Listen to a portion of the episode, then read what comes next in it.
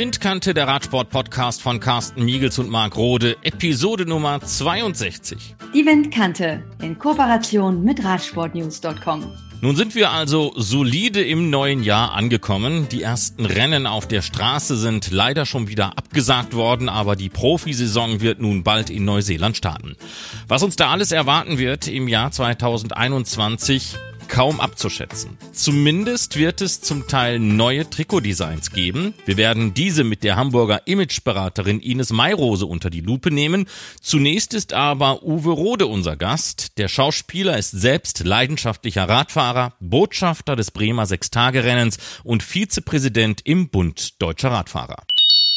Uwe Rode kennen viele Hörer der Windkante durch seinen Job als Schauspieler in den TV-Ausstrahlungen Großstadtrevier, Die Küstenpiloten, Polizeiruf 110, Soko Köln, Tatort oder auch durch die Kinofilme Die Superbullen, Der goldene Handschuh oder Aus dem Nichts und viele mehr. Aber Uwe Rode ist auch Botschafter des Sechstagerennen in Bremen und Vizepräsident des Bundes Deutscher Radfahrer. Vor vielen Jahren, als Jugendlicher, ist er sogar selber aktiv gewesen. Uwe, erzähl mal, wie war das denn damals? Ja, also ähm, aktiv als Radsportler gewesen. Ich bin eigentlich von, von klein auf irgendwie mit dem Rad vertraut, beziehungsweise hat das Radfahren irgendwie mein Leben auch geprägt. Das heißt, so, als ich mein erstes Fahrrad früher bekam, hat mir einfach äh, die Möglichkeit äh, gegeben, meinen Radius einfach zu erweitern. Also das heißt, äh, als Kind, als kleiner Junge, äh, hast du gerade so deinen Wohnblock, in dem du dich bewegen kannst. Und so ein Fahrrad, das äh, ermöglicht, ermöglicht dir dann doch gleich, äh, was weiß ich, die, die Stadt kennenzulernen oder einfach da wirklich so deinen äh, Erlebnisradius auch unglaublich zu erweitern. Und äh, das, wie gesagt, das war für mich immer ähm, unglaublich faszinierend und auch bei Reisen mich auch immer begeistert hat, also von klein auf. Also da hat mir das Rad schon äh, hat, war sehr unterstützend sozusagen meiner, in meiner Entwicklung. Und ja, ich bin in der Jugend, bin ich Radrennen gefahren und äh, na klar, durch die Berufsausbildung, durch Studium und so weiter, hat sich das dann so, der, mein aktiver Teil damals ein bisschen äh, verlagert und äh, bin dann aber vor etwa, wie lange ist es jetzt ja, 10, 15 Jahren, bin ich wieder zum Radsport, also wirklich zum Radsport gekommen. Nun äh, muss ich natürlich sagen, im, im Alter muss man dann äh, äh, Zugeständnisse machen, dass man, dass der, der Rennsport für mich nicht mehr also als aktiver Fahrer in Frage kam.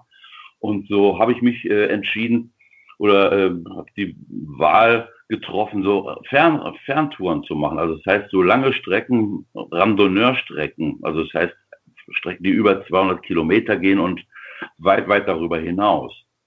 Aber lass uns nochmal zurückkommen zu, zu, diesem Ursprung, zu, der, zu deiner Zugehörigkeit, zu der aktiven Zeit als Radsportler. Äh, ja. Kann man da von Erfolgen sprechen oder bist du einfach mitgefahren? In der Jugend? Ja. Nein, da war ich also alles andere als erfolgreich. Aber ich hatte Visionen und Träume und mhm. die sind mir bis heute geblieben, Gott sei Dank. Also nein, ich bin da wirklich ähm, ähm, ist immer das Schlusslicht gewesen, mehr oder weniger sage ich.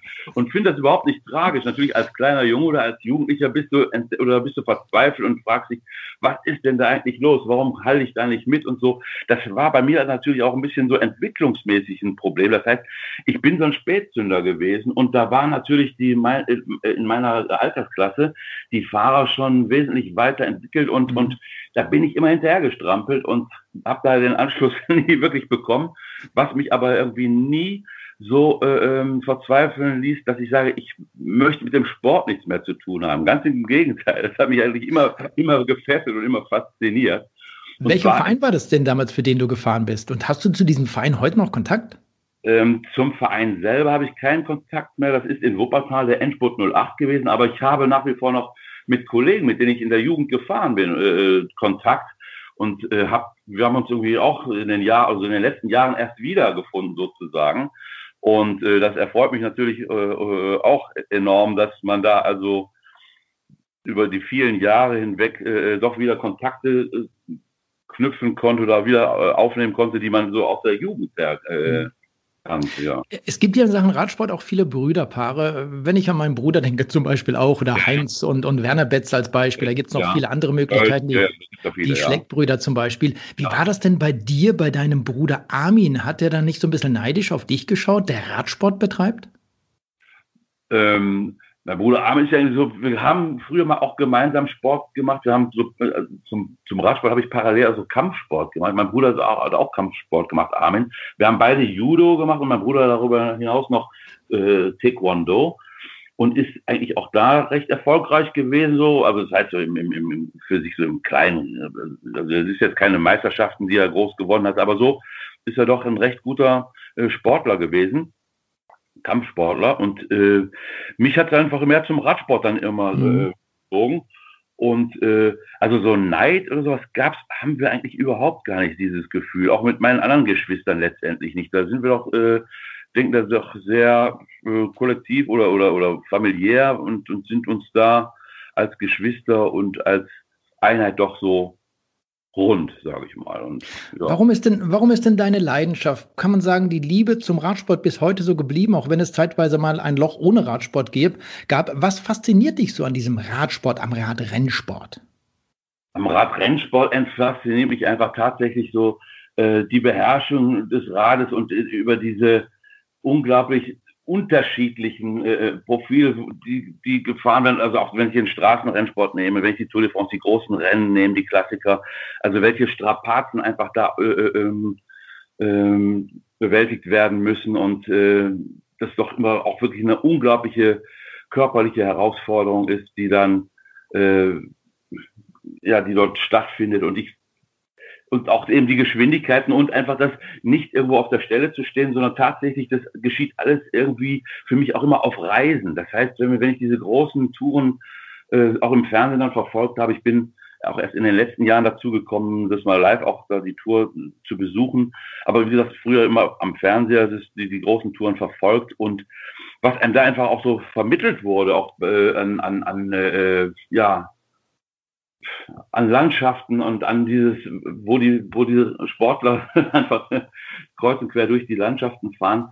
Mich hat das irgendwie total gefesselt und begeistert und bis heute. Und ähm, aber genauso besteht auch die Leidenschaft zu dem zum Bahnradsport, wo es eigentlich relativ, man sagt ja monoton oder im Kreis nur mal äh, abgeht, aber da sind die einzelnen Wettbewerbe, die ich dann spannend und interessant finde. Mhm.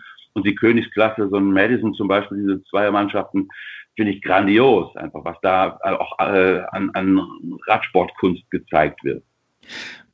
Lass uns mal über das äh, Bahngeschäft sprechen. Du bist Botschafter des Bremer Sechstagerennens. Eigentlich hätten ja zu dieser Jahreszeit, ich sage mal so ab November bis äh, Anfang Februar die Sechstagerennen stattfinden sollen. Bremen und Berlin, das sind die letzten beiden deutschen Sechstagerennen, die noch existieren. Und du bist ja. Botschafter, wie ich sagte, des Bremer Sechstagerennens. Bist du traurig, ja. dass auch das Sechstagerennen in Bremen, Berlin natürlich auch eingeschlossen, zum Corona-Opfer geworden sind? Ja, natürlich, weil auch ähm das so ich auch, oder viel, viele andere auch im, im Winter so auf dem Zettel haben, dass man so im Winter, im, im Januar die Sechs-Tage-Rennen besucht. Und äh, ja, das durch diese Corona-Geschichte jetzt so vieles weggebrochen. Ist, es ist wirklich tragisch und es ist auch tragisch für für äh, alle anderen, die damit äh, involviert oder die einfach da äh, mit zu tun haben letztendlich, ob, ob man die Sportler selber nimmt, die das für sich teilweise auch auf ihren Trainingsplan oder auf ihren Jahresplan mitbezogen haben oder auch ähm, Veranstalter letztendlich und die äh, gar nicht wissen, wie sie kalkulieren oder wie sie auch für, für äh, wie sie damit umgehen sollen letztendlich. Das sind ja Großveranstaltungen, die, die müssen, die bedürfen ja einer, einer, einer riesengroße, also die bedürfen eine, eine große Vorbereitung und Planung und, und die ganze Infrastruktur, die da dranhängt, das ist ja äh, nicht von heute auf morgen passiert, das, sondern äh, und wenn das auf einmal alles wegbricht, dann ist das schon ziemlich tragisch, finde ich.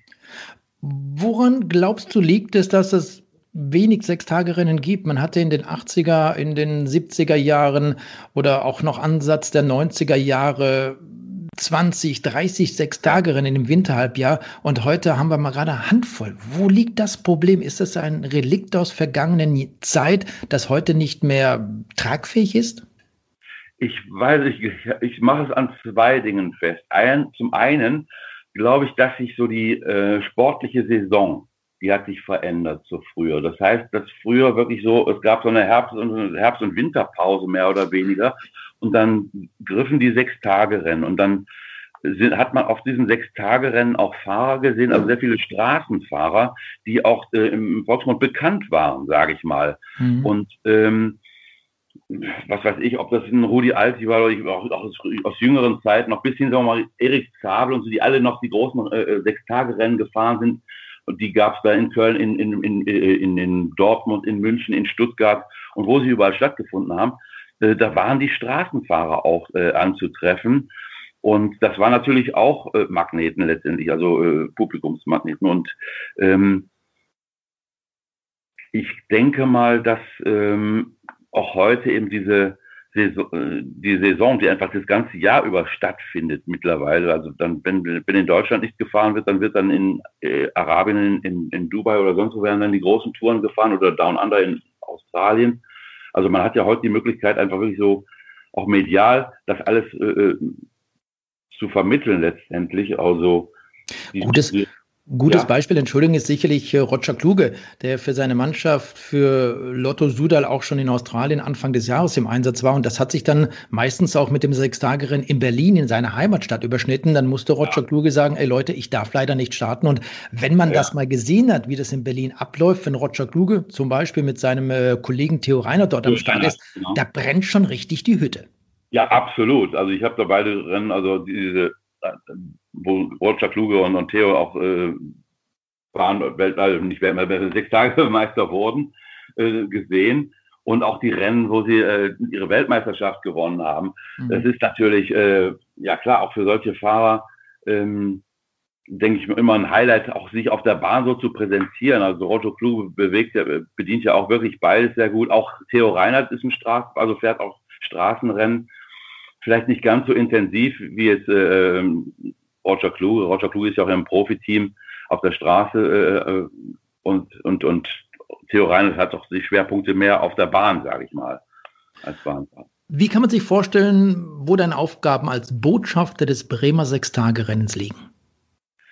Ja, ich sage es immer, ich so, ich, äh, ich rühre die Werbetrommel immer recht gut vor dem Sechstagerennen und bediene auch äh, während der gesamten sechs Tage äh, Zeit in Bremen doch, dass ich, dass ich Besucher ähm, mit an die Hand nehme und auch da sind viele Besucher, die jetzt sagen vom Radsport nicht unbedingt so das große Wissen haben und trotzdem interessiert sind und, und äh, einfach mehr darüber wissen möchte. Solche Gäste, die nehme ich ganz gerne an die Hand und erzählen was über den Radsport und darüber hinaus mache ich viel Pressearbeit beziehungsweise stelle mich auch dem äh, der Presse und ähm, berichte über das Sechstagerennen und ähm, ja, transportiert das eigentlich das ganze Jahr über. Also das findet dann nicht nur unbedingt äh, unmittelbar vor, vor dem Sechstagerennen oder nach äh, bei den, bei den äh, äh, Renntagen statt, sondern eben darüber hinaus auch noch.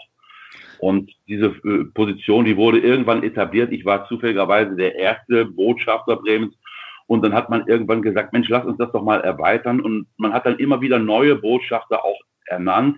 Das heißt, äh, es wird dann jedes Jahr immer wieder ein neuer Botschafter äh, ähm, gekürt und wobei ich dann trotzdem letztendlich immer noch äh, als Fun äh, Funktion Botschafter äh, aktiv bin und äh, als erster, äh, wie gesagt, da immer noch ähm, ja so dieses äh, mitbediene letztendlich. Das heißt, die Aktivitäten der anderen Botschafter, das, das begrenzt sich dann auf das Jahr und ähm, oder auf, auf die sechs Tage Zeit und darüber hinaus, wie gesagt, äh, greift man immer wieder auf den ersten Botschafter zurück, der dann doch auch äh, pressemäßig bzw. Werbe, werbetechnisch äh, immer was unternimmt. Wird denn das Sechstagerennen in Bremen im Januar 2022 wieder stattfinden? Also äh, geplant und ich glaube sogar Termine stehen schon fest für 2022. Also ich hoffe einfach wirklich, dass, dass sich die ganze Situation entspannt und dass wir wirklich im Jahr 2022 wieder äh, im Sechs, äh, im, in Bremen das Sechstagerennen, sowohl auch in Berlin das Sechstagerennen starten können. Ich weiß nicht, wie weit die Berliner mit ihrer Planung sind, beziehungsweise inwieweit das da angedacht ist oder äh, ähm, wie weit die Überlegungen lässt man es oder das, wie gesagt, das ist alles sehr, sehr schwierig und, und das kann man jetzt vielleicht noch gar nicht so genau äh, festlegen, weil die Situation einfach noch das noch nicht hergibt zu sagen, klar, wir machen es 22. Man muss dann auch unter Umständen wenn es noch mit Einschränkungen geschehen sollte, äh, Konzepte entwickeln, wie das dann stattfinden soll. Aber wir gehen jetzt einfach mal davon aus, dass vielleicht wirklich bis 22 die Sache so erholt hat, dass wir, dass man das ganz normal durchführen kann, wie wir es kennen. Uwe, du hast in der Vergangenheit, du hast vorhin schon über das Thema gesprochen, an Radtourenveranstaltungen wie Paris, Brest, Paris oder das ist das britische Gegenstück, London, Edinburgh, London teilgenommen. Worin liegt deine Begeisterung für solche Fernfahrten? Immerhin, das sind äh, 1200 Kilometer, 1400 Kilometer mit weit über 10.000 Höhenmetern. Was ist so schön, so interessant an diesen Touren, an diesen Fernfahrten, an diesen Brevets? Ja, also ich glaube, das liegt in erster Linie nicht mal irgendwo an diesem äh, Wettbewerb. Es ist irgendwo zwar kein Rennen, aber doch ein Wettbewerb, eine, eine Herausforderung, das zu, äh, zu schaffen. Bei mir liegt eigentlich die große Begeisterung, die ich inne trage, auch des Reisens. Und ich sehe solche Touren auch irgendwo als Reise. Und das, der Begriff Reise, der ist heute sowieso äh, ein bisschen verklärt, finde ich, beziehungsweise äh, geht man damit inflationär um. Für mich ist ein Reisen nicht unbedingt in den Flieger zu steigen und vier oder sechs Stunden später irgendwo auszusteigen und dann habe ich eine Reise gemacht. Für mich ist Reisen, so wie ich es früher erlebt habe oder immer gern äh, auch gemacht habe, ähm, der Weg das Ziel gewesen. Das heißt, ich bin früher mit der, mit der Eisenbahn irrsinnige Reisen äh, äh gefahren und ähm, wo man weiß, ja, im Grunde wäre es doch mit in drei Stunden im Flieger da gewesen, aber das war nicht meine Intention, sondern wirklich äh, auf dieser Strecke dieses, dieses Verändern, auch dieses äh, über Grenzen zu fahren? Und was, was ist jetzt in einem anderen Land anders als bei uns, Landschaften, die sich verändern und diese ganzen Wahrnehmungen, die haben mich jeher, von jeher fasziniert und das ist geblieben. Und das habe ich äh, auch bei diesen Touren, eben Paris, Brest, Paris oder London, Edinburgh, London, habe ich das genauso empfunden. Diese unglaublich schönen Landschaften, da darf ich mit dem Fahrrad durchfahren und darf mir das irgendwie so äh, äh, zu meinem machen. Das hat also das äh, ist das ja für mich die große Begeisterung letztendlich. Aber wenn ich mir, zu, ja, ja, Entschuldigung. Wenn ich mir jetzt vorstelle, ich fahre 200 oder 300 Kilometer mit dem Rennrad durch die Gegend, äh, wie auch immer, da gibt es ja auch verschiedene Marathonveranstaltungen, aber das sind dann 1200, 1400 Kilometer. Das ist doch Wahnsinn. Da muss man sich doch entsprechend vorbereiten. Man muss mental gut drauf sein, um das überhaupt überstehen zu können. Ja, das Mentale ist natürlich ein, äh, ein, großer Aspekt, der wirklich nicht zu unterschätzen ist. Wobei, und dann natürlich auch der, der Trainingsstand, den man haben muss. Das heißt, für, für diese, für diese großen Touren gibt es Vorbereitungen. Das heißt, man muss Qualifikationen vorher in diesem Jahr machen. Und zwar beinhaltet, beinhaltet diese, Qualifikation, äh, diese Qualifikation eine 200er Tour, eine 300er, 400 und 600er Tour. Und diese langen Touren, die sind in einem relativ kurzen Abstand hintereinander äh, zu fahren, so dass man wirklich auch äh, zu den anderen Trainingseinheiten, die man vorher schon geleistet hat, dass man wirklich dann für solche langen Touren äh, auch den Trainingsstand hat letztendlich. Und ähm, was mich auch immer total begeistert ist, hat äh, eine Nacht durchzufahren. Das heißt wirklich die ganze Nacht über auf dem Rad zu sitzen und zu philosophieren und natürlich auch immer die Obacht zu haben, dass man äh, äh, helle wach dabei ist und ja, so in seinem äh, wie mit sich selbst auch in seinem Zwiespalt zu stecken. Einerseits diese, diese ähm, direkte, diese spontane, diese Bereitschaft, einfach äh, das Rad zu beherrschen, zu bedienen und aber auch die, die, die, die, den Freiraum zu haben, im Kopf ganz frei zu sein und Gedanken, den Gedanken einfach Platz zu lassen. Und das äh, hilft auch über vieles hinweg. Das beziehungsweise das ist eben auch diese mentale Geschichte, die, die dann sagt, das ist, ob das ob du jetzt 200 oder 300 oder 400 Kilometer auf dem Fahrrad sitzt. Das ist völlig egal. Du hast Freude und Spaß daran. Dir tut zwar hier und da mal was weh, aber das, äh, das, das vergeht auch wieder. Gab es in diesen Wettbewerben, bei diesen Touren mal schwierige, gefährliche Situationen für dich? Ja, die gab es auf jeden Fall. Und zwar ähm, sind das ja Touren, die auch international ausgeschrieben sind und äh, gerade diese Nachtgeschichten. Das heißt, wenn ich nachts fahre und dann ähm, mit äh, Nationalitäten zusammenkommen, die aus Ländern kommen, wo jetzt mal rechts oder links gefahren wird. Also in England jetzt zum Beispiel fährt man ja auf der auf der linken Fahrspur und nicht, auch nicht rechts. Äh, da muss man einfach aufpassen, dass man wirklich äh, auch gerade dann nachts äh, nicht so abdriftet und, und glaubt, ach, ich, ich, ich äh, tendiere doch lieber rechts zu fahren oder umgekehrt. Und solche Beobachtungen, die macht man in der Nacht tatsächlich ohne Ende, dass ähm, Menschen oder Fahrer, die jetzt äh, vielleicht nicht mehr ganz so wach sind oder wirklich so, ein, so eine Müdigkeit äh, äh haben, dass sie dann äh, auf der Straße abdriften. Und zwar äh, auf, die, auf die Spur, die sie von zu Hause her gewohnt mhm. sind. Und äh, da habe ich schon sehr dramatische Momente erlebt, wo dann wirklich Menschen im, im letzten Moment dann tatsächlich reagiert haben und dann doch noch wieder auf die richtige Spur wieder zurückgefahren sind. Und also ich selber habe also keine, keine dramatische, für mich selbst keine dramatische oder gefährliche Situation erlebt und äh, bin eigentlich immer ganz gut und heil durch alle Sachen durchgekommen. Hast du sowas im Plan, dass du das irgendwann nächstes Jahr, übernächstes Jahr nochmal machen möchtest? Unbedingt. Also äh, ob ich jetzt in einem Wettbewerb oder für mich allein einfach eine lange Tour, das hatte ich eigentlich im vergangenen Jahr auch schon geplant. Äh, ist, wie gesagt, die Voraussetzung dafür ist einfach, dass ich mich auch körperlich wieder fit mache. Das heißt, ich muss äh, einen Trainingsstand haben und davon bin ich im Moment weit entfernt. Das heißt, ich bin wirklich so, äh, ich bin zu schwer zurzeit. Ich muss, müsste da wirklich einen, einen äh, für mich einen Trainingsplan machen, so dass ich das auch wirklich wieder bewältigen kann oder äh, dass ich das schaffe. Sonst äh, ist es es ist fatal zu meinen, also ich setze mich aufs Rad und fahre jetzt einfach erstmal äh, ein paar hundert Kilometer oder so. Und da muss man schon gut trainieren vor, äh, für solche. Ich habe ja zurzeit, man kann sagen, ein Lieblingsthema, das ist das Gravelbike.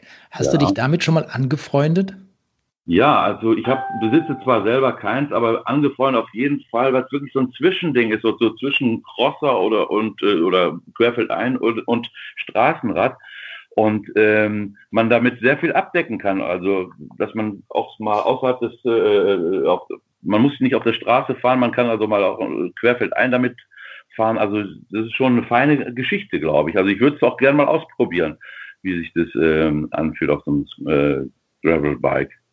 Lass uns mal kurz zu, zum Radsport zurückkommen. Du hast vor kurzem in einem Interview mit dem Weser-Kurier gesagt, beim Radsport ist es egal, wer gewinnt. Alle Menschen freuen sich miteinander. Das ist bei der Tour de France genauso. Und diese Einstellung, die vermisst du manchmal beim Fußball. Wie kannst du diese Meinung von dir belegen? Also ähm, insofern ich das Verhalten der Zuschauer einfach äh, sehe. Und äh, das ist, es ist doch auffällig, dass gerade beim Fußball oftmals ähm, eine Art von, von Aggression oder Gewalt auch stattfindet, die, die ich einfach in anderen Sportarten fast, also die, die gibt es fast in, in, anderen Sportarten nicht. Und ähm, ich weiß gar nicht, woher das eigentlich so rührt, dass, dass, dass dieses Phänomen gerade im Fußball so äh, ähm, äh, behaftet ist oder dass es da so stattfindet. Und dass die Fairness der, der äh, der Sportinteressierten, so nenne ich einfach dieses Publikum, die eine Sportveranstaltung besuchen, dass die ähm, nicht so eine Souveränität beinhaltet, dass, wo ich, dass ich sage, okay, ich habe jetzt meinen Lieblingsverein, meinen oder äh, und, und, und dass ich möchte, dass die gewinnen, aber dass dann äh, durch die Verzweiflung, wenn sie verlieren, äh, nicht irgendwie ich da ausraste und, und hau dem Nächsten was über den Schädel oder so. Und solche Dinge, die passieren ja aber also beim Fußball oftmals oder manchmal, ich sag, vielleicht sind das aber auch nur Rand, wirklich Randgruppen, so denke ich mal. Und äh, die vielleicht nicht mal zum Sport wirklich was am Hut haben, sondern ausschließlich darum, äh, irgendwo äh, zu Großveranstaltungen gehen, um in der Anonymität ihre, äh, äh, ihr Gewaltpotenzial irgendwie ausleben zu können. Das muss man schon sagen, egal ob man jetzt bei der Tour de France ist, beim Giro d'Italia oder auch der Spanien-Rundfahrt, bei den Klassikern, wenn ich jetzt Flandern-Rundfahrt und Paris-Roubaix nehme, das ist schon eine Wahnsinnsbegeisterung, gerade bei den schweren Bergetappen der Rundfahrten, wenn du dort die Zuschauer länderübergreifend siehst. 2020 ja. war alles ein bisschen anders, aber das ist schon klasse, wenn man dann abends zusammensitzt und irgendwie ein Glas Wein trinkt oder Bier oder Mineralwasser, was auch dazugehört, gemeinsam grillt. Das ist schon eine große Gemeinsamkeit und so stellt man sich das ja gerade auch heute in dieser Zeit, wo das Thema immer wieder wieder diskutiert wird, vor, wie es funktionieren kann. Ja, absolut. Da, da, da äh, sprechen wir eine Sprache. Und das ist für mich auch, ähm, so wie ich es in der Musik auch kennengelernt habe, dass wirklich also das, das der, der Sport wirklich äh, äh, grenzenübergreifend ist, beziehungsweise auch völkerverbindend ist. Und das finde ich ganz, ganz wichtig, dass man diesen Aspekt auch hochhält und auch wirklich kultiviert, dass es, äh, dass, dass ähm, ähm, ja, dass unsere Kulturen und unsere Gesellschaften einfach auch viel feinfühliger für solche Geschichten werden müssen. Das heißt, ein gutes Miteinander. Egal, äh, ob du jetzt ein guter oder schlechter Fahrer, Sportler bist, vielleicht ist es erstmal gar nicht so wichtig, sondern das gemeinsame Erleben, das gemeinsame äh, ähm, sich freuen können und so, das ist äh, unglaublich beglückend. So habe ich es in meinem Leben immer äh, empfunden. Oder was, wo ich sage, das sind Highlights im Leben, das äh, so, sowas mitzunehmen. Und dann finde ich das schade, wenn das in manchen Sachen oder in manchen Sportarten einfach so, ähm, wenn man da so äh, äh, ja, so unsensibel mit umgeht, mhm. beziehungsweise das auch ver, ver, vertut, solche guten, solche guten Chancen, äh, äh, gemeinsam tolle äh, äh, Veranstaltungen zu erleben. Das äh, ich ja. Uwe, viele kennen dich als Schauspieler entweder aus dem TV oder auch aus Kinofilmen zum Beispiel. Du hast aber auch eine klassische Gesangsausbildung, Oper, Bass, Bariton. Wir wollen jetzt nicht, dass du singst, aber was sich vielleicht auch viele Zuschauer vorstellen, jetzt haben wir Corona, viele Millionen mussten finanzielle schwere, hohe Verluste hinnehmen. Wie ist das im Schauspielgeschäft? Läuft das immer noch so klasse? Ist das so, wie man sich das vorstellt? Die leben da im, im Trubel und äh, kassieren Millionen? also Millionen kassiert wahrscheinlich von uns in Deutschland keiner, auch äh, die, die ähm, großen Stars, die wir in Deutschland haben, da verdient keine Million, das ist in Amerika so. Aber es äh, ist in der Tat so, dass auch wir ganz, ganz schwer davon betroffen sind von der Corona-Krise. Das heißt, äh, Produktionen, die stillstehen und äh, Kinoproduktionen oder Kinopremieren, äh, die stattfinden sollten, die einfach nicht stattfinden, die da teilweise durch eine Verschiebung ihre Aktu äh, Aktualität verlieren und wirklich oftmals, äh, was weiß ich, wahrscheinlich gar nicht in, äh, ins Kino oder mit Verspätung irgendwann mal zu sehen sind. Also die Branche ist ganz, ganz schwer getroffen. Das heißt, genauso auch als, als Theaterschauspieler, die Theater sind geschlossen. Da habe ich vielleicht noch das Glück, dass ich einen festen Vertrag am Theater habe, so dass ich äh, auch in die Kurzarbeit oder wie auch immer geschickt werde so dass mein Lebensunterhalt vielleicht äh, gesichert ist. Aber es gibt ja ganz, ganz viele Freiberufliche, so, so wie ich jetzt auch. Und äh, da muss man schon, äh, da wird es dann schon sehr eng teilweise. Das heißt, wenn dann übers Jahr nichts oder ganz, ganz wenig nur stattfindet, dann äh, geht es wirklich bei ganz vielen ans Eingemachte. Und da muss man wirklich gucken, wie es äh, weitergeht, beziehungsweise was man da an Lösungen oder an, an Variationen oder an, an äh, äh, Möglichkeiten hat, was man vielleicht äh, ausweichend machen kann. Neben deinem Hobby, dem Radsport, Beruf Schauspieler, bist du ehrenamtlich als Vizepräsident im Bund Deutscher Radfahrer tätig, dort für den Bereich Marketing, Kommunikation zuständig. Wie schwer hat es denn der Radsport in den aktuellen Zeiten, in den Medien, bei der Suche nach Sponsoren?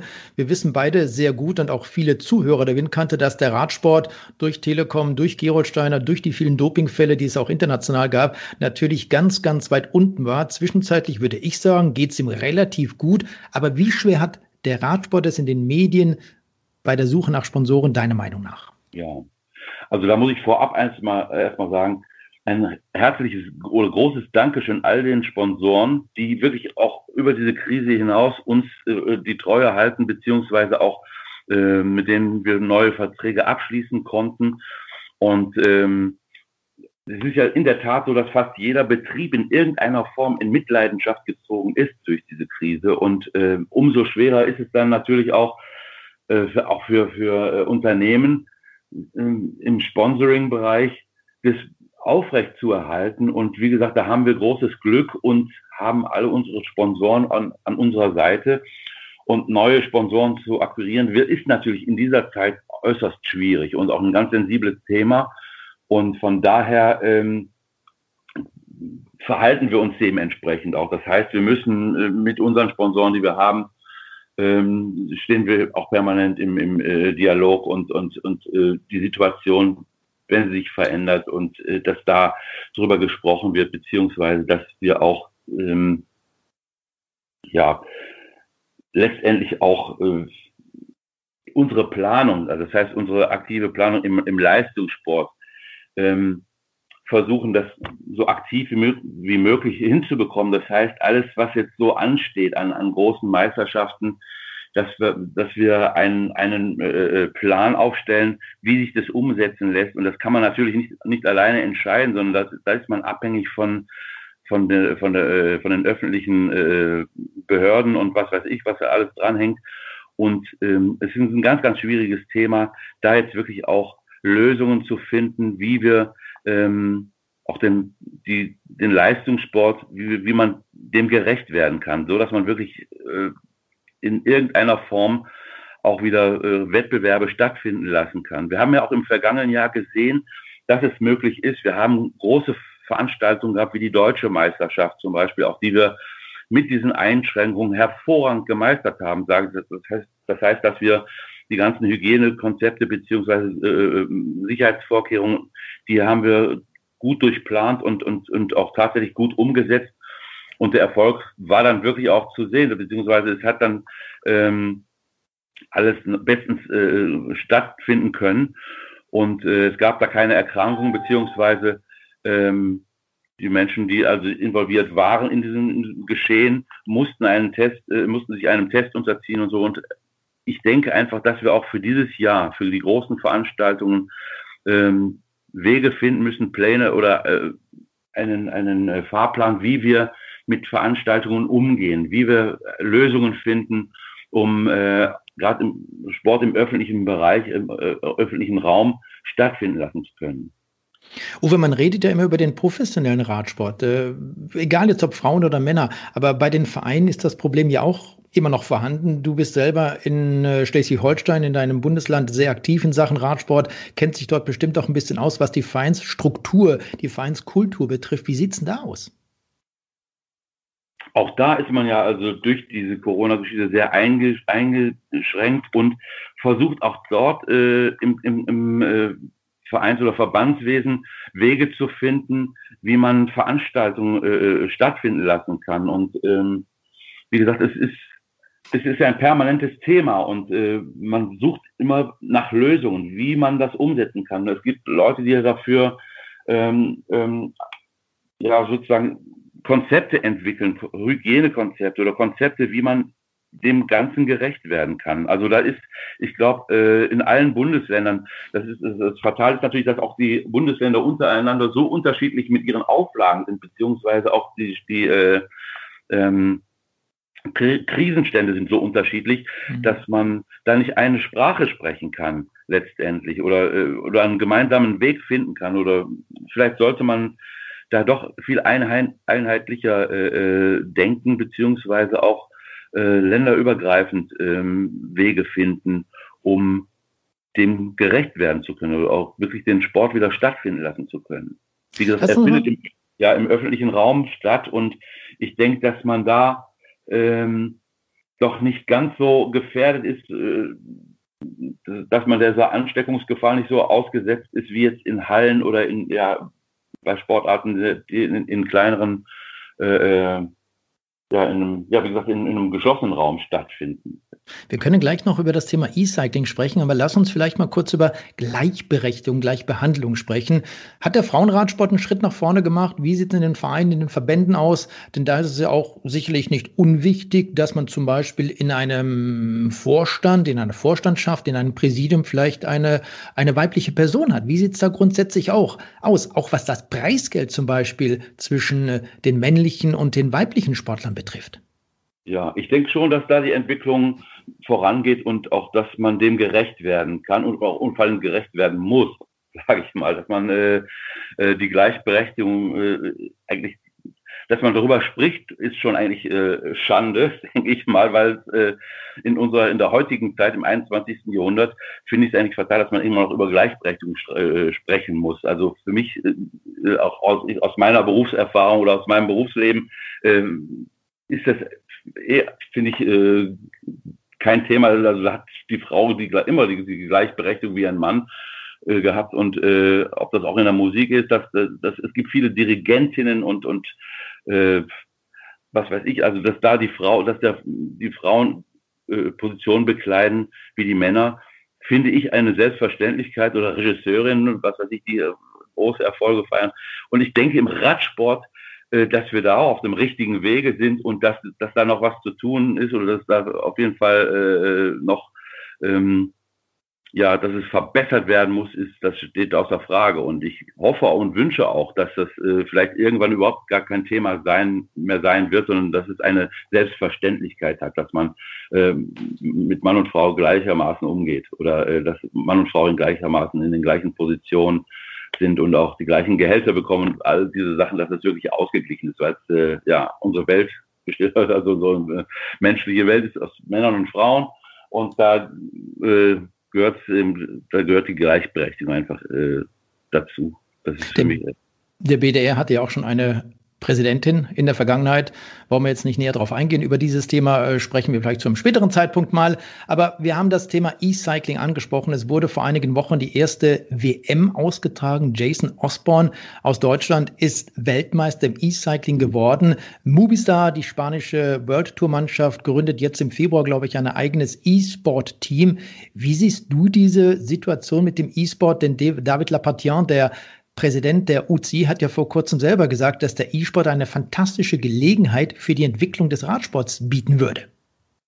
So sehe ich das genauso, weil ähm, die, unsere Zeit, unsere, unser Zeitalter auch so hat sich äh, unglaublich verändert und da hat die mediale äh, Kraft, sagen wir, die greift enorm und bietet auch unglaubliche Möglichkeiten, auch eben im Sportbereich, im Radsportbereich. Und ähm, wir sind auch vom BDR einfach, sind wir auch auf diesen Zug aufgesprungen, beziehungsweise sind auch mit ähm, ja, in der, an, äh, an der Entwicklung äh, beteiligt.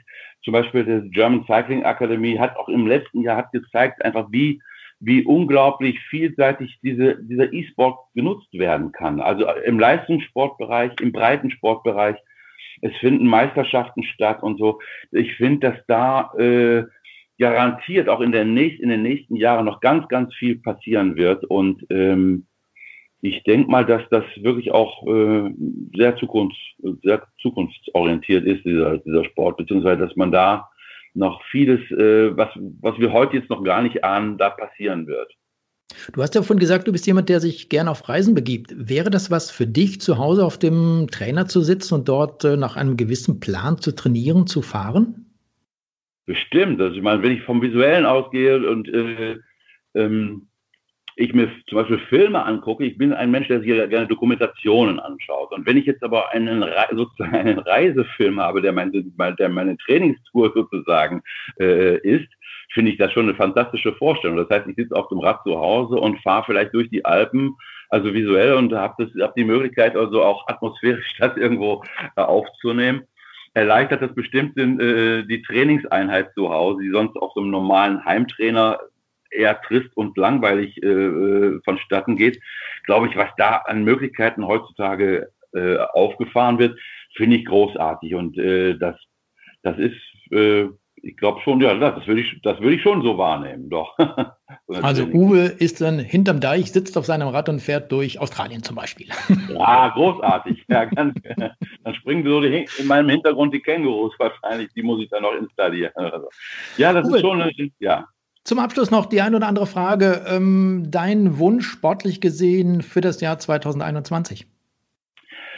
Mein Wunsch ist, dass wirklich auch ähm, alle, die jetzt den Radsport wirklich so innehaben, ob das äh, im Leist Leistungssportbereich ist, ob im Breitensportbereich ist, als Wanderfahrer, wie auch immer, dass wir wirklich wieder Situation oder dass wir eine Situation haben, äh, hinbekommen in diesem Jahr, dass wieder vieles stattfinden kann, dass wir wieder wirklich mit, äh, mit einer Leichtigkeit und Selbstverständlichkeit unserem äh, ja, unserer Leidenschaft nachgehen können und dass auch all die Trainingseinheiten, die im Leistungssport gemacht werden, nicht äh, für die Katz waren, sondern dass wirklich wieder große Wettbewerbe stattfinden, dass äh, auch die Olympischen Spiele, die jetzt im Sommer noch anstehen, dass die stattfinden. Und alle, äh, ja, alle großen Geschichten oder auch die kleinen Rennen, die statt, äh, die auch äh, beeinträchtigt wurden, dass das alles wieder eine Normalität bekommt,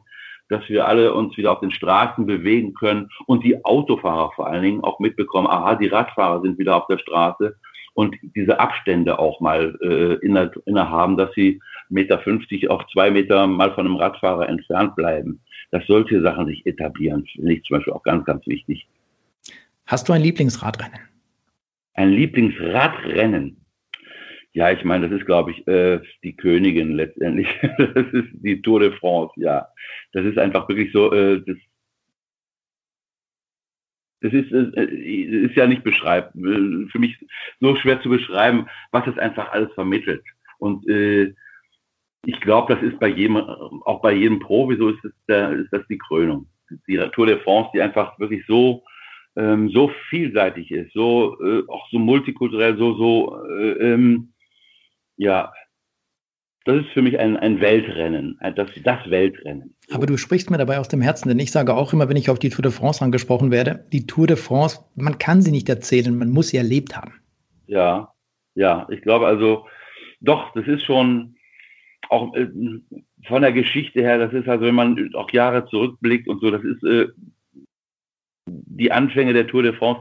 Das, ich finde das alles so fantastisch, so, so äh, unglaublich, was da in all den Jahren geschehen ist und so und ähm, Freud und Leid, die da einfach über über über viele viele Jahre passiert sind. Also für mich ist es äh, ja es ist nicht zu beschreiben und es ist für mich so die das, das größte Ereignis, also Radsportereignis. Also wir haben die Tour de France als dein Lieblingsradrennen. Hast du denn auch einen Lieblingssportler oder Lieblingssportlerin? Gibt es sowas bei dir? Oh, das ist schwer. Nee, also das ist, das wandelt immer wieder. Ich habe aus der Jugend einen Lieblings, mein Lieblingsfahrer ist aus den 70er Jahren immer noch Eddie Merckx, der, den ich also als äh, äh kleiner Junge, äh, den ich bei vielen Rennen gesehen habe und ihm mal, mal ganz nah kommen, kommen durfte oder der wurde ja nach den Rennen immer gleich so abgeschottet, wie auch immer. Das war auf jeden Fall ein ganz, ganz großer. Und äh, ich habe ihn, wann war das? Vor drei Jahren, nach 45 Jahren, das erste Mal live wieder getroffen. Und das war für mich auch so das, das Herzklopfen, wie als, äh, als ich als kleiner Junge ihm begegnet war. Das war für mich einfach so, aha, irgendwie ist das alles so geblieben letztendlich. So. Du hast vorhin schon über die Olympischen Spiele ganz kurz gesprochen. Finden sie denn statt? Was ist deine Meinung? Also ich möchte da jetzt nicht vorgreifen. Ich möchte nicht sagen, nein, ich bin nicht statt oder ja, ich bin nicht statt. Also es ist, ähm, ja, ich hoffe, ich hoffe, dass es, äh, dass die Olympischen Spiele stattfinden, aber das ist auch wirklich äh, das, was ich dazu sagen kann. Ich, ich, ich weiß es nicht. Lass mir das verstehen. Ich glaube, das weiß zurzeit niemand wirklich. Ähm, wir werden das auch im Auge behalten. Im Juli sollen sie beginnen, die Olympischen Spiele 2021, verlegt äh, aus dem Jahr 2020. Uwe Rode, vielen, vielen Dank an dieser Stelle für den Einblick in dein Leben als Schauspieler, als Sänger, als BDR-Funktionär, als Radsportler. Ja, drücken wir die Daumen, dass die Dinge, die du angesprochen hast, wirklich in Erfüllung gehen und äh, dir alles Gute. Bleib gesund. Ja, danke schön. Ebenso. Alles Gute.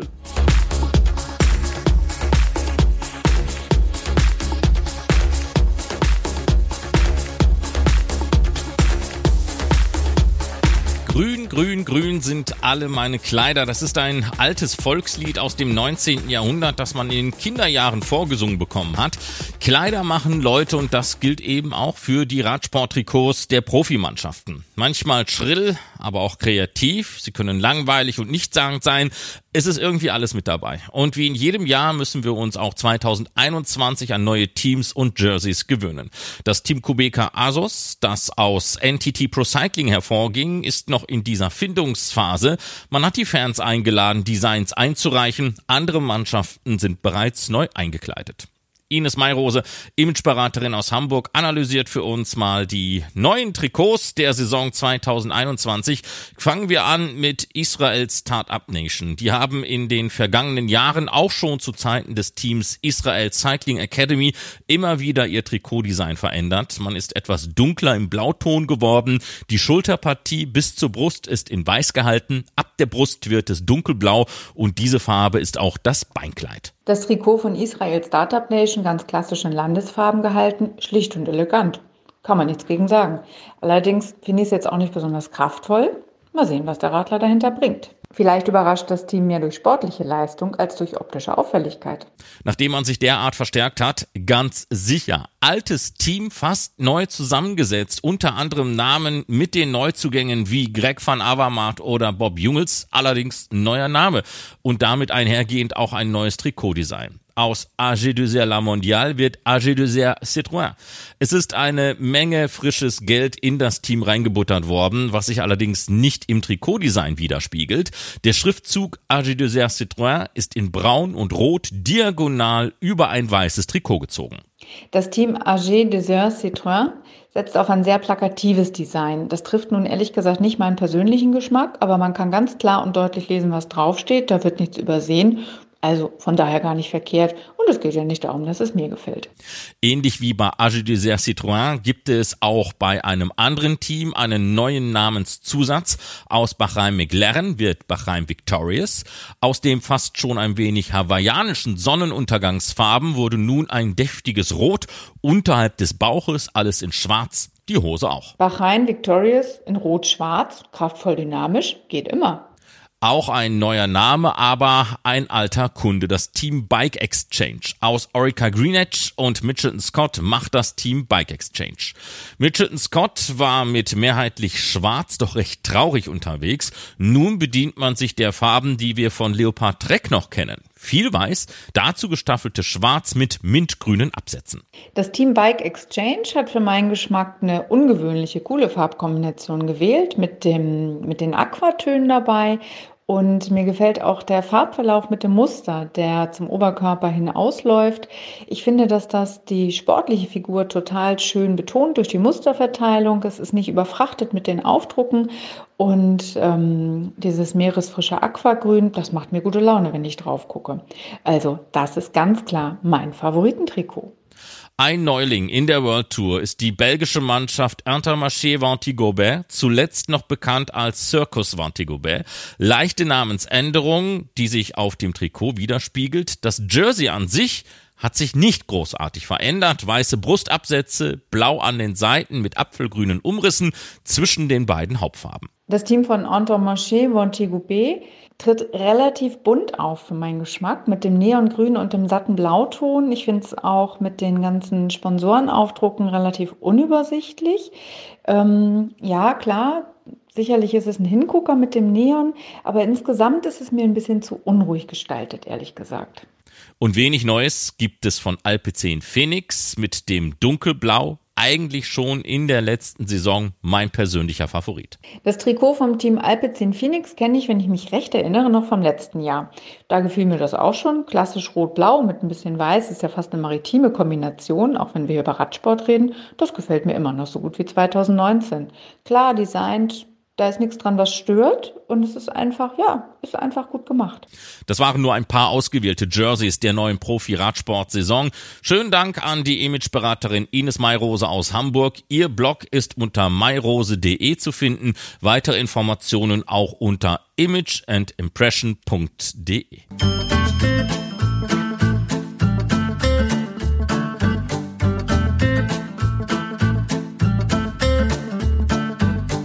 Und das ist die 62. Ausgabe der Windkante, der Radsport-Podcast von Carsten Miegels und Marc Rode gewesen. Alle Episoden dieses Podcasts zum Nachhören auch auf unserer Webseite windkante.org. Und dort gibt es auch die Möglichkeit, mit uns in Kontakt zu treten. Bis zum nächsten Mal. Passt auf euch auf, bleibt mir gesund und Glück auf. Die Windkante in Kooperation mit Radsportnews.com.